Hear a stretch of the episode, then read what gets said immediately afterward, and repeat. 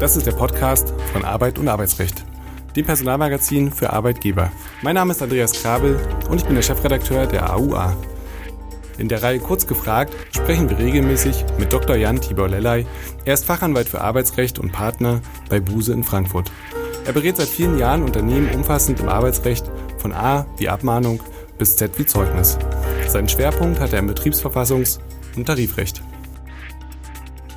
Herzlich willkommen, lieber Herr Dr. Lellay, zu einer weiteren Folge Kurz gefragt. Lassen Sie uns doch heute sprechen über die Beschäftigung von Rentnern. Was müssen dort Arbeitgeber eigentlich beachten? Nicht nur, weil Unternehmen zunehmend massive Probleme haben, Arbeitskräfte zu finden, sondern vor allem auch, um ihr Know-how-Verlust ähm, vorzubeugen, ist die Beschäftigung von Rentnern immer attraktiver. Hinzu kommt oftmals der Wunsch der Mitarbeiter selbst, auch nach dem Renteneintritt beruflich tätig zu sein. Auch hier sind natürlich die Gründe ganz vielfältig. Welche Regeln gelten denn ganz grundsätzlich, wenn ein Arbeitgeber Rentner neu einstellen möchte? Die Beschäftigung von Rentnern, Rentnerinnen und Rentnern, also von lebensälteren Personen, wird ja auch äh, schon als die Wunderwaffe gegen den Fachkräftemangel gehandelt, wenn ich das richtig äh, gesehen habe. Und die äh, BDA äh, spricht ja auch viel davon, dass wir alle länger und mehr arbeiten müssen. Es liegt also absolut im Trend, Rentner zu beschäftigen. Und ja, welche Regeln gelten grundsätzlich? Erstmal ganz einfach. Es gibt äh, gar nicht so viele äh, Unterschiede, denn erstmal ist auch äh, die Beschäftigung von Rentnerinnen und Rentnern äh, ein ganz normales Arbeitsverhältnis. Es gelten also die gleichen Anführungszeichen Regeln, Anführungszeichen für ein Anführungszeichen normales, Anführungszeichen Arbeitsverhältnis. Äh, und äh, das bedeutet dann im, Einzel, im Einzelnen äh, so etwas wie Erholungsurlaub, Entgeltfortzahlung, Krankheitsfall, Feiertage, Kündigungsschutz und so weiter und so weiter. Das ist alles da so wie immer, also keine Unterschiede.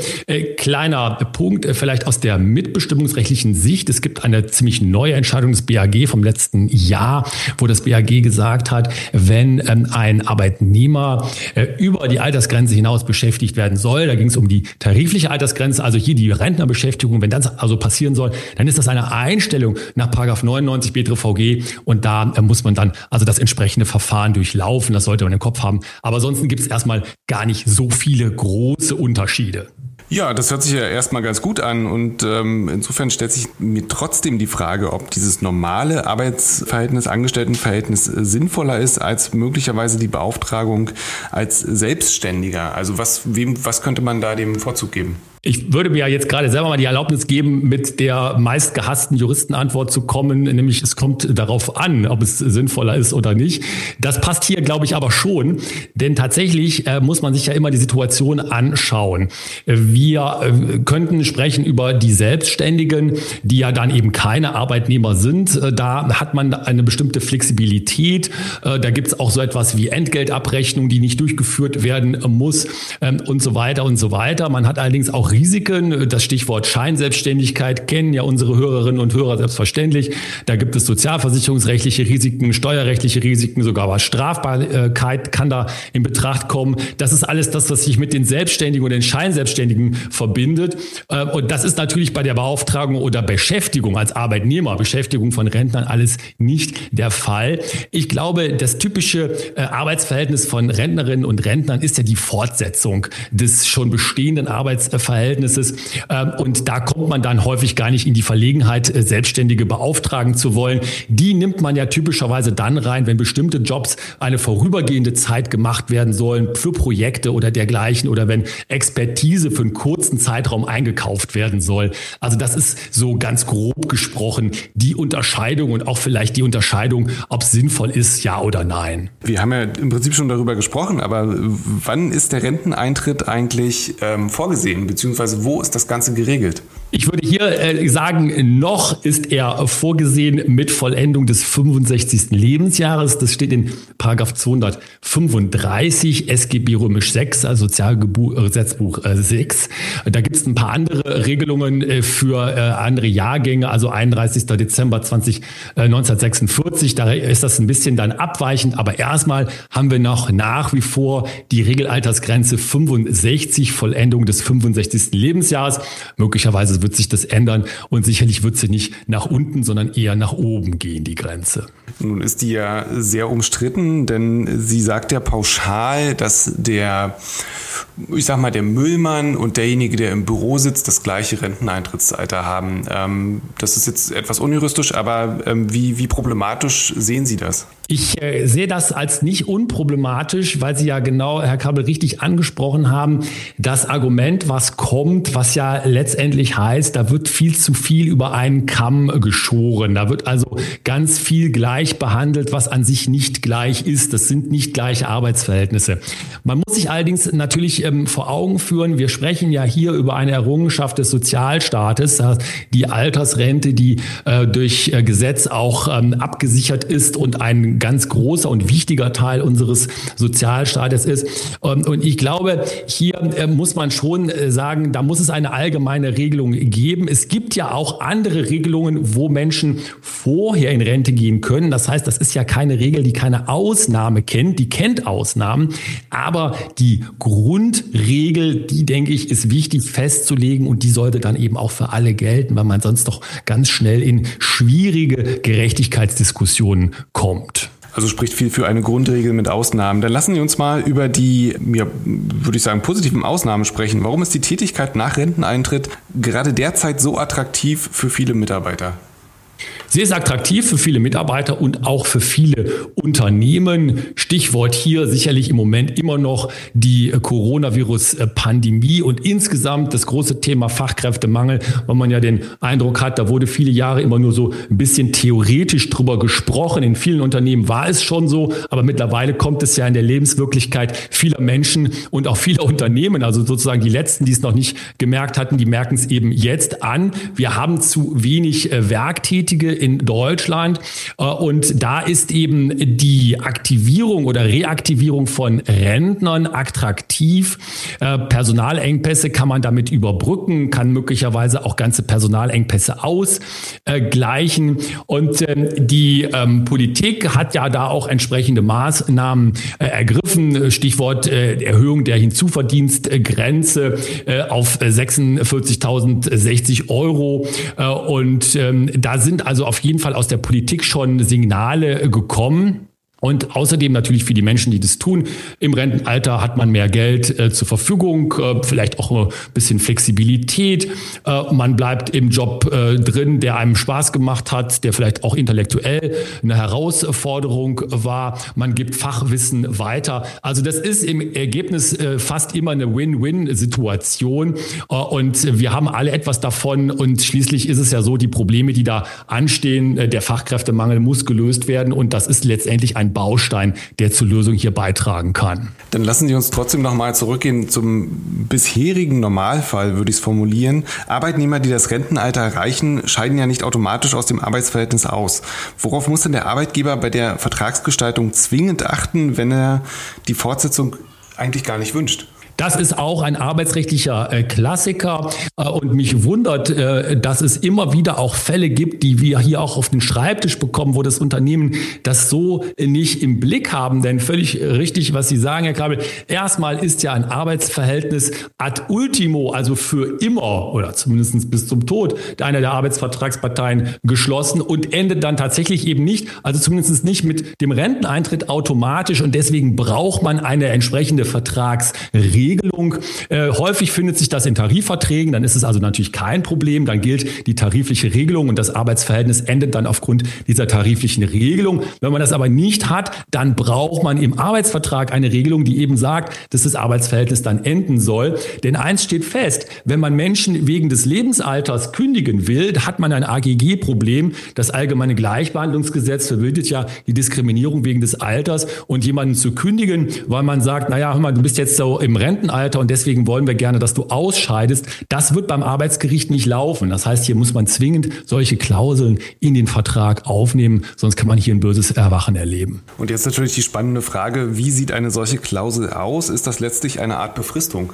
Ja, das ist es. Ich finde das äh, total spannend, ähm, das einfach nochmal sich so vor Augen zu führen. Man rechnet nämlich gar nicht damit. Im Ergebnis ist es dann so, dass ganz, ganz viele oder die überwiegende große Zahl unserer Arbeitsverhältnisse in Deutschland doch befristet sind, nicht? Nämlich befristet auf das Rentenalter. Das hat natürlich nichts zu tun mit der Befristung nach Teilzeit- und Befristungsgesetz. Äh, Aber absolut richtig, das ist eine Befristung äh, und die muss ich in den Arbeitsvertrag auch reinschreiben. Kann ich denn, wenn ich jetzt feststelle, ich habe Regelungen formuliert beziehungsweise ähm, Verträge gestaltet und ähm, dort steht so etwas nicht drin, dort steht möglicherweise einfach nur pauschal drin mit dem Renteneintrittsalter, was, wie ich noch in Erinnerung habe, nicht, nicht ausreichend ist. Kann ich äh, die Fehler aus der Vergangenheit jetzt noch korrigieren? Ja, leider ist das äh, schwierig. Die Rechtsprechung hat sich da vor einigen Jahren auch nochmal wieder zu geäußert. Da gibt es eine Entscheidung aus dem Jahr 2017 äh, des äh, BAG und ähm, die sagen, naja, also solche äh, Vereinbarungen, also über die Regelaltersgrenze, die dann wirksam den Vertrag auch beenden soll bei der Rentengrenze, beim Rentenalter, Eintritt des Rentenalters, die musst du vorher, Arbeitgeberin, in den Vertrag reinschreiben und nur dann ist sie äh, wirksam und dann gilt auch, auch das be bekannte äh, Formprinzip der Schriftform. Wir haben ja schon einen Podcast dafür, dazu mehrmals gesprochen. Äh, wir sind ja Freunde hier der digitalen Form, aber hier äh, kommt das BAG wieder mit der Schriftform im BGB. Das ist das berühmte Handzeichen oder die Originalunterschrift, die da eine Rolle spielen soll. Und da sagt das BAG, diese Schriftform, die gilt hier nicht nur dem Nachweis und dem Beweiszweck, sondern vor allen Dingen auch eben dem Schutz der Arbeitnehmer und das ähm, soll ermöglichen, dass die Leute eben bei Vertragsunterzeichnung sehen können, dass sie keinen, so schreiben die, dass da auch Dauerarbeitsplatz erhalten ähm, und ähm, dementsprechend auch in Anführungszeichen gewarnt werden. Also hier wird man leider immer wieder in der Praxis belehrt von den Gerichten, dass wenn hier Formfehler gemacht worden sind, die sind nur ganz, ganz schwierig nachträglich zu korrigieren. Dann lassen Sie uns mal den Normalfall jetzt durchspielen. Wir haben jetzt ein Arbeitsverhältnis, das endet endet mit dem Eintritt des äh, Rentenalters und der Mitarbeiter möchte gerne im Anschluss weiter beschäftigt werden. Das Unternehmen sieht das auch so. Das ist eine tolle Idee. Was muss da, worauf muss da geachtet werden? Wie geht man da vor, wenn ein Arbeitsvertrag für diese Zeit nach dem Renteneintritt geschlossen werden soll? Was steht drin? Was darf vor allem nicht fehlen? Ich denke, wir gehen am besten immer aus von dem Standardarbeitsvertrag, äh, der die Regelungen enthält zur Tätigkeit, zur Arbeitszeit und auch äh, zum ähm, Entgelt. Da sagen wir also auch aus meiner Sicht völlig zu Recht, Gestaltung wie ein normaler Arbeitsvertrag. Ähm, und dann ähm, muss man eben äh, schauen, in dem äh, klassischen Konstellation ist es ja so, dass Mitarbeiter vor Erreichen der Rentengrenze schon im Unternehmen beschäftigt werden. Das ist die überwiegende Mehrzahl in der Praxis. Und da muss man dann aus Unternehmenssicht darauf achten, dass die entsprechende Regelung zur Weiterarbeit, so nenne ich das jetzt mal so etwas untechnisch, die muss vor Erreichen der Regelaltersgrenze getroffen getroffen werden. Sonst kommen wir in diesem äh, schwierigen Problem uns wieder zu befinden mit den, mit den Befristungen. Ähm, und äh, hier gibt es auch ähm, eine äh, Spezialregelung im SGB Römisch 6 in dem Paragraphen 43. Das ist da der Satz 3. Der sieht eine Gestaltungsmöglichkeit vor, ähm, nämlich dann, wenn man hier eine Regelung trifft, dass das Arbeitsverhältnis ähm, nicht mit der Regelaltersgrenze enden soll, sondern sich mehrere Male der Beendigungszeitpunkt nach hinten verschiebt, gegebenenfalls sogar auch mehrfach. Das kann man also hier tun nach der gesetzlichen Regelung. Und das sind alles Dinge, die in diesen Arbeitsvertrag, diesen Arbeitsvertrag der Weiterarbeit reingehören. Und da stellt sich mir auch wiederum die Frage, welche Formen der sonstigen Befristung sind denn hier möglich oder denkbar? Also macht das Sinn, auf einen anderen Grund vielleicht zu rekurrieren? Erstmal positives Signal haben wir vor einiger Zeit bekommen vom EuGH, der äh, nämlich sagt, äh, Arbeitnehmer, die das äh, gesetzliche Rentenalter erreicht haben, die darf man auch befristen. Das ist also kein Problem mit Europarecht. Also so etwas wie Altersdiskriminierung oder so etwas sieht der EuGH hier nicht. Allerdings kommen wir dann in die Regeln des TZBFB, TZBFG, also des Befristungsrechts, Paragraph 14 steht es ja ähm, drin. Und äh, da müssen wir dann eben schauen, äh, welche äh, Sachgründe wir haben können. Sachgrundlose Befristung oder Befristung mit Sachgrund. Typischerweise sind es ja dann, wenn man da so befristen möchte, äh, Sachgrundbefristungen Sachgrundlose Befristungen sind da schon etwas problematischer, aber dann hat man solche Dinge wie zum Beispiel Vertretungsfälle oder Einsatz in einem bestimmten Projekt äh, oder auch ähm, Fälle, wenn bestimmte Personalengpässe überbrückt werden sollen. Das kann man da gestalten äh, und letztendlich ist es im Ergebnis immer wieder eine Frage der Zulässigkeit der Befristung. Ganz herzlichen Dank. Und ähm, wo wir gerade bei diesen Basics sind, ähm, möchte ich gerne einmal die Zuhörer darauf hinweisen, dass wir einen HR-Zertifizierungskurs im Arbeitsrecht unter anderem mit Ihnen, lieber Dr. Lellay, anbieten. Das ist ein Live-Online-Seminar, gestaffelt in mehrere Termine. Der Start ist der 7. September. Das Ganze läuft bis zum 23. November. Der Vorteil ist, dass wenn ich eine Lerneinheit nicht äh, wahrnehmen kann, kann ich flexibel per Aufzeichnung noch einmal nachhören und am Ende, am 7.12., ist vorgesehen ein Abschlusstest, nachdem es dann ein Zertifikat geht. Lieber Dr. Lellay, was sind denn da so die wesentlichen Inhalte? Ich muss sagen, ich freue mich schon sehr, sehr äh, doll darauf, dass äh, jetzt äh, startet demnächst unsere Online-Zertifizierung.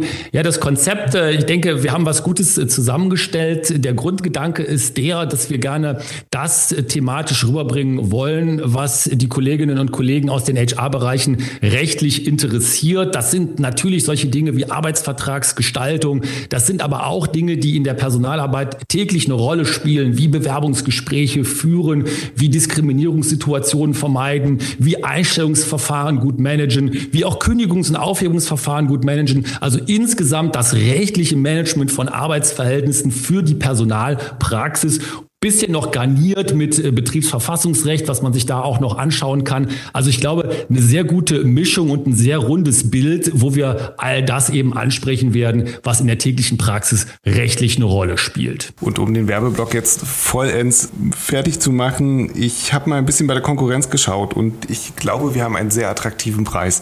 Also schauen Sie gerne mal bei uns vorbei auf der Webseite der Arbeit und Arbeitsrecht unter Veranstaltungen. Ihnen, lieber Dr. Lellay, vielen Dank für diese Folge. Tschüss, bis zum nächsten Mal. Dankeschön, tschüss.